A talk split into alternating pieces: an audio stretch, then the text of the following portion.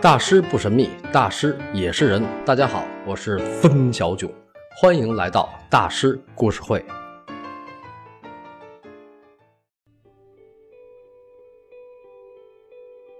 说到梵高之死啊，流传最广的肯定是梵高麦田开枪自杀，这个版本是个普及版，可以说是地球版。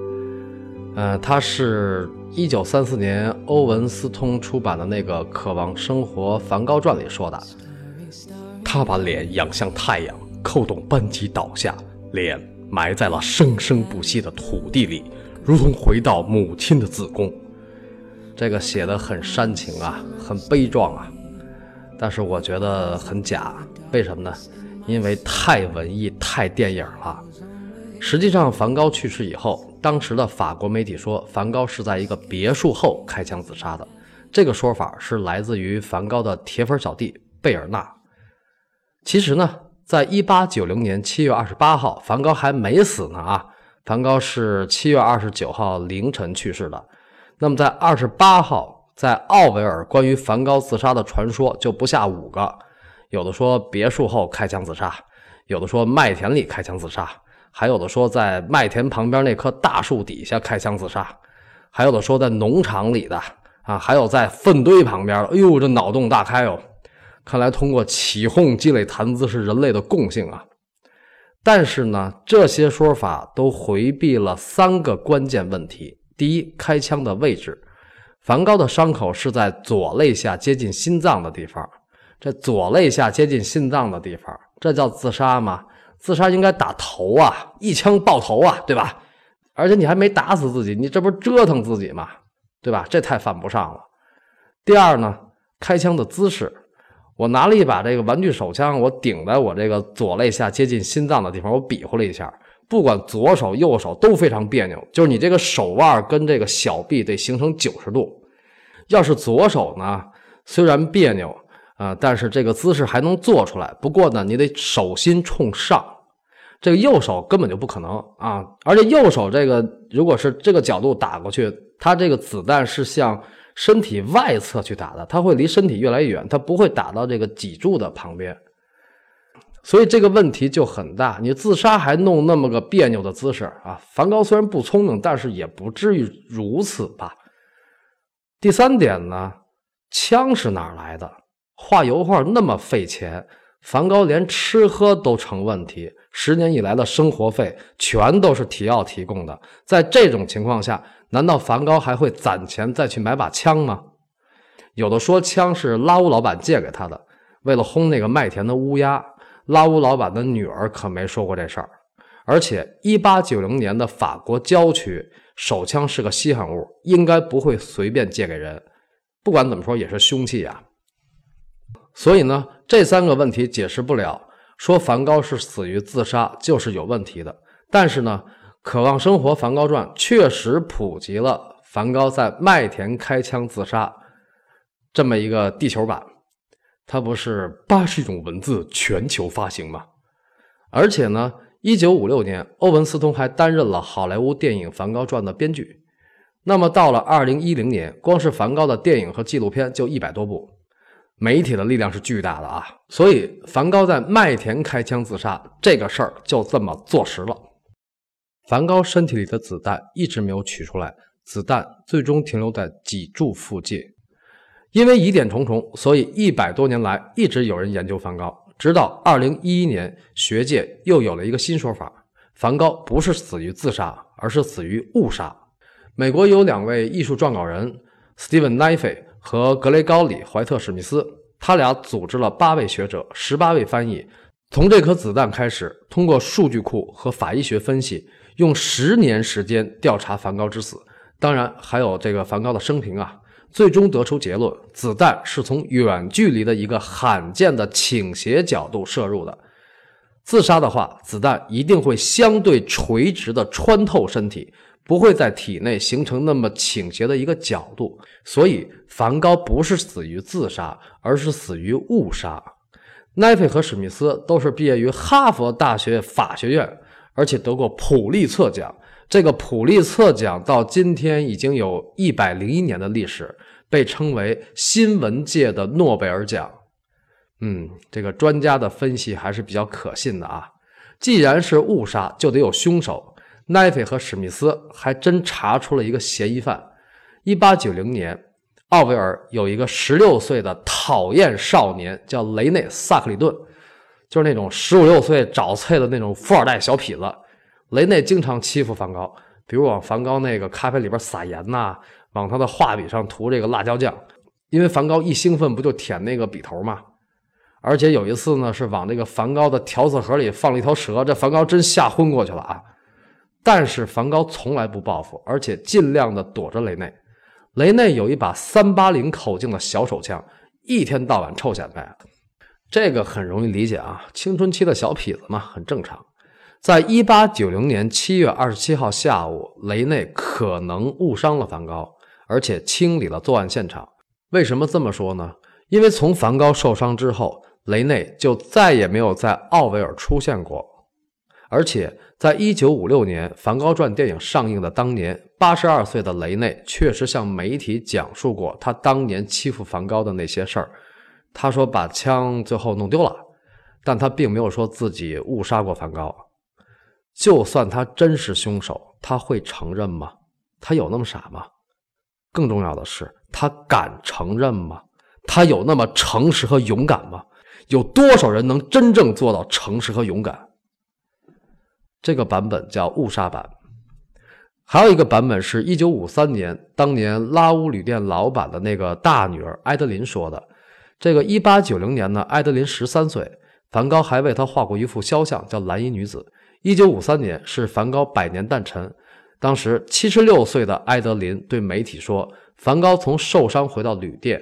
到去世以及办葬礼，他的父亲拉乌老板古斯塔夫拉乌都是全程参与。梵高曾经对他父亲说出过自杀的经过，就是梵高那天本来是要去拉乌旅店东边半公里的一片麦田，就是梵高画的那个麦田乌鸦里的那个麦田，然后在中途举枪自杀，然后就昏迷了，然后天黑又醒了，然后又想再自杀，又找枪没找着，然后最后只好硬撑着回到了旅店。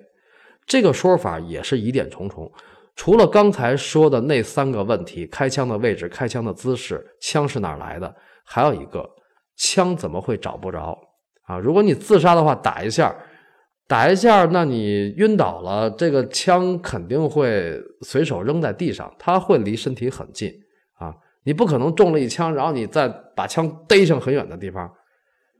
所以呢，梵高说的自杀经过是真的吗？因为后来这个警察做笔录的时候，梵高的回答非常奇怪。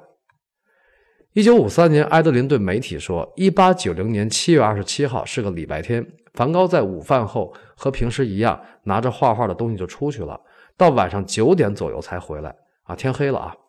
他和父母亲眼看到梵高手捧着肚子，一瘸一拐走了进来，然后一瘸一拐上了楼。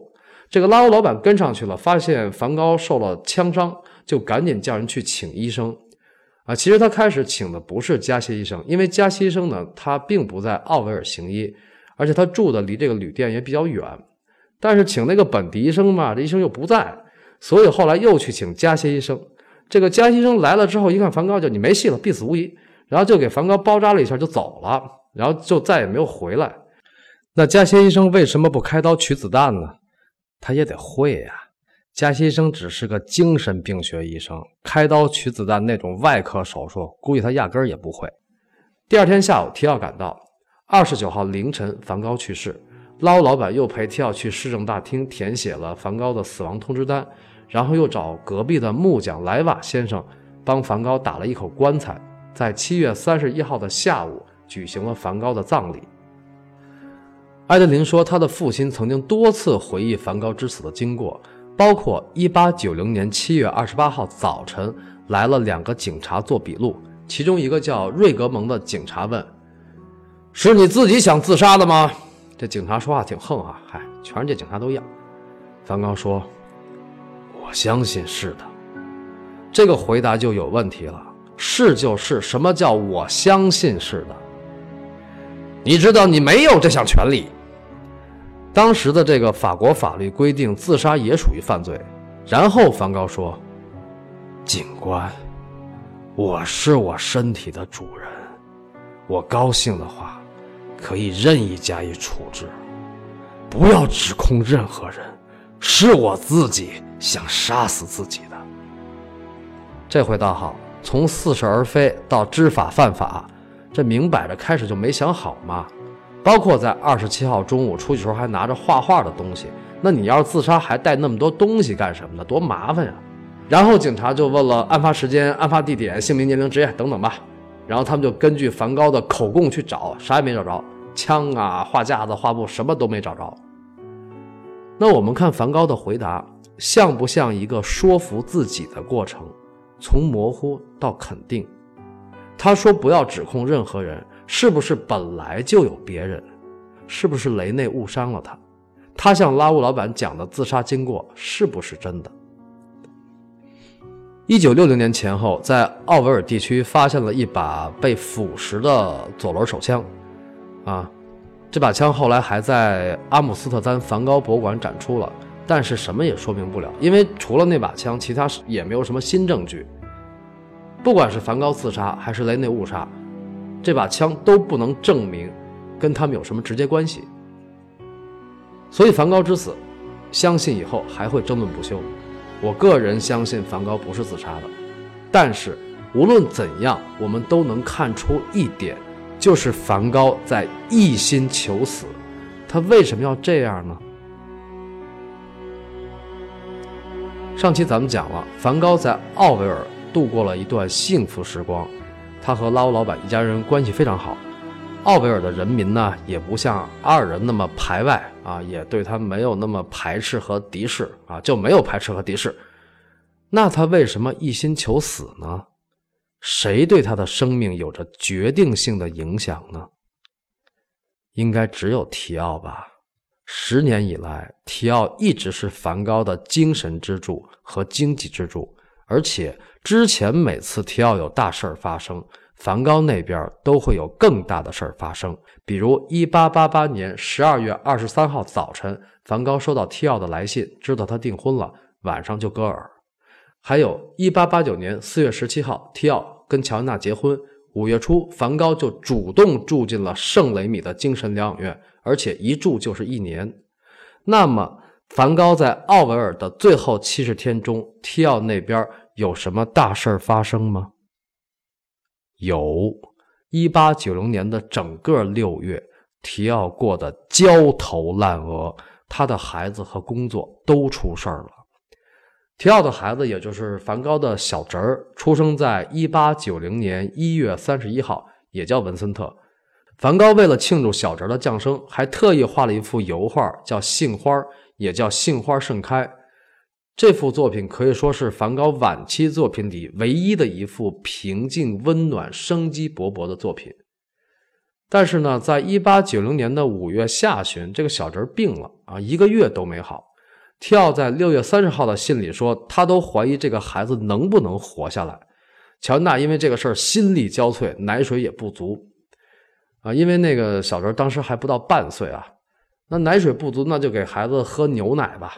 但是当时医生说，巴黎最好的牛奶都是毒药啊，最好的牛奶都是毒药，这让我想起了十年前的三鹿奶粉事件。最好的奶粉都是毒药。那就别喝牛奶了，所以提奥就给孩子喝驴奶啊。这驴奶我又想起事儿啊。彭于晏在二零一二年拍了个电影叫《太极》，里边演一反派叫奶驴，奶驴啊。咱不说奶驴了，咱们接着说驴奶。提奥说，每天早晨一头驴被牵到家门口挤奶，驴奶很多，足够孩子喝，而且一直是同一头驴的奶。但是梵高想，这个驴奶总归不如母乳吧。他就反复邀请提奥一家来奥维尔常住，直到七月二号，他还在信里说：“这儿空气好，对母子俩有好处。乔来了之后，他的奶水一定是巴黎的两倍。我也会上你那儿住上一两周。”啊，梵高还是挺惦念这一家人的啊，就是你老不来，我就去看看你。那提奥是怎么回的信呢？提奥在七月三号的信里是这么说的。我儿子基本好了，这一切要归功于优质驴奶。乔安娜的奶水也很足，我们非常欢迎你来。但是家里有个病人，访客还是越少越好。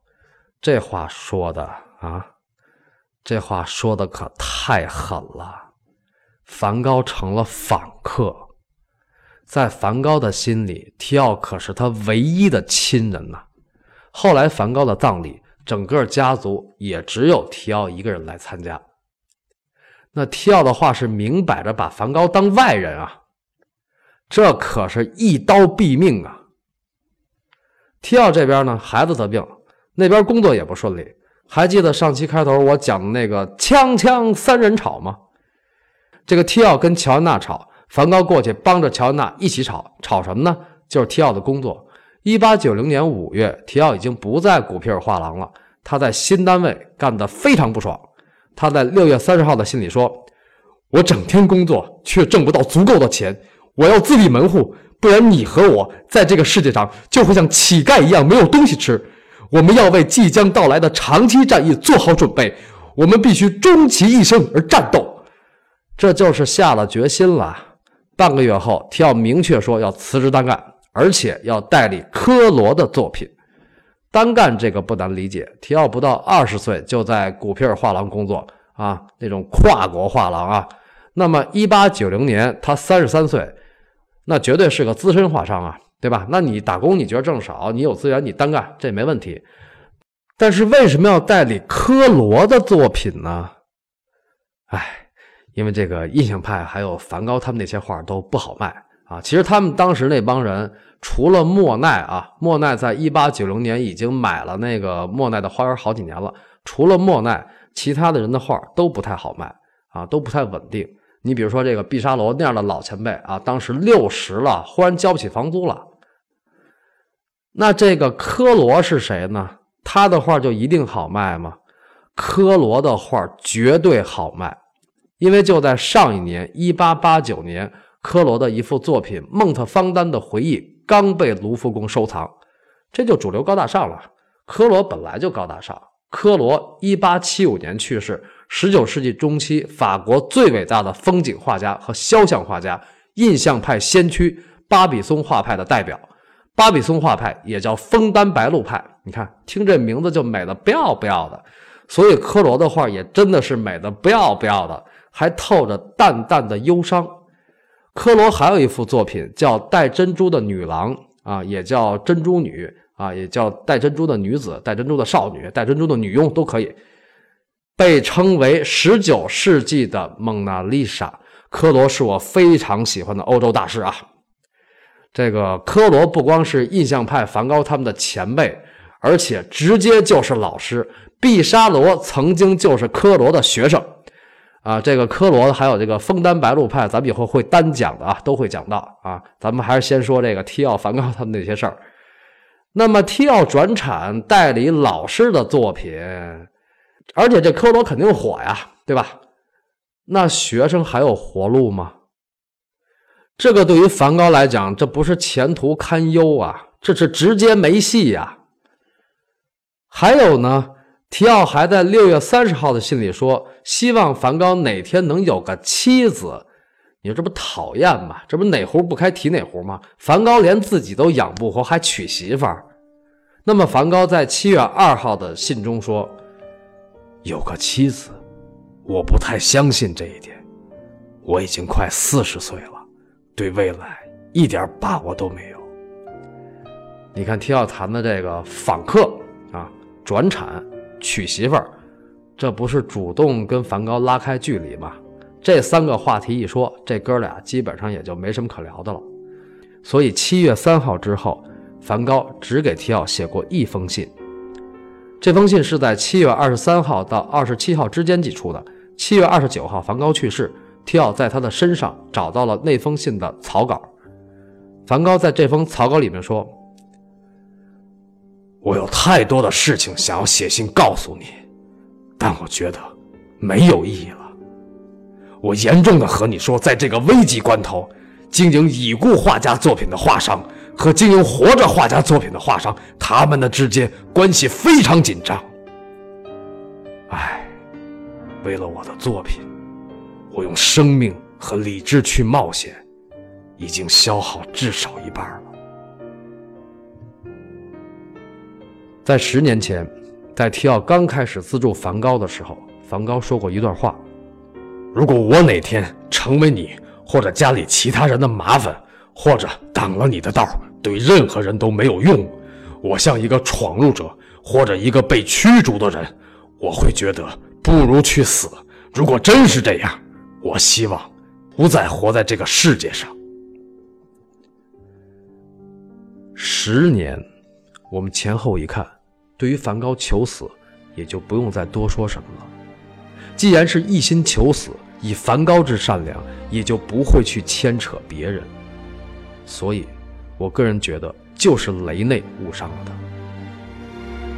一八九零年七月二十九号凌晨一点，弥留之际的梵高对弟弟提奥说了最后的话：“这是我自己选择的离开方式，痛苦。”就是人生。这句话也被翻译成“悲伤永驻”。半小时后，三十七岁的梵高停止了呼吸。梵高的死，是他回报给这个世界的最大善意。这就是梵高之死。但我要说的是，提奥并不是凶手。每个人都有自己的生活。任何人想要完成理想，都不能完全依靠别人。十年以来，提奥不光要资助梵高，还要资助母亲和妹妹威廉敏娜。赶上孩子和工作的事儿，提奥独木难支，他撑不住了。在梵高去世后半年，提奥也去世了。哎呀，这集太沉重了啊，太沉重了。讲完大师之死，梵高的故事并没有结束。一个艺术家怎么能不讲点爱情的事儿呢？一个艺术家的艺术生命和寿命往往是和爱情联系在一起的呀。像毕加索呀、齐白石啊，都是挺大岁数还活得挺热闹。还有今年的三月份，我们国家的一个著名艺术家、某知名美院的教授，八十二岁喜得贵子，我就不说是谁了啊。关于梵高的爱情呢，很多朋友都知道妓女西恩那段，其实除了西恩。大师还有别的女人，而且是大家意想不到的爱情故事。下周三晚六点，森小囧在喜马拉雅大师故事会继续为您讲述梵高的故事。大师的女人们，不要错过哟。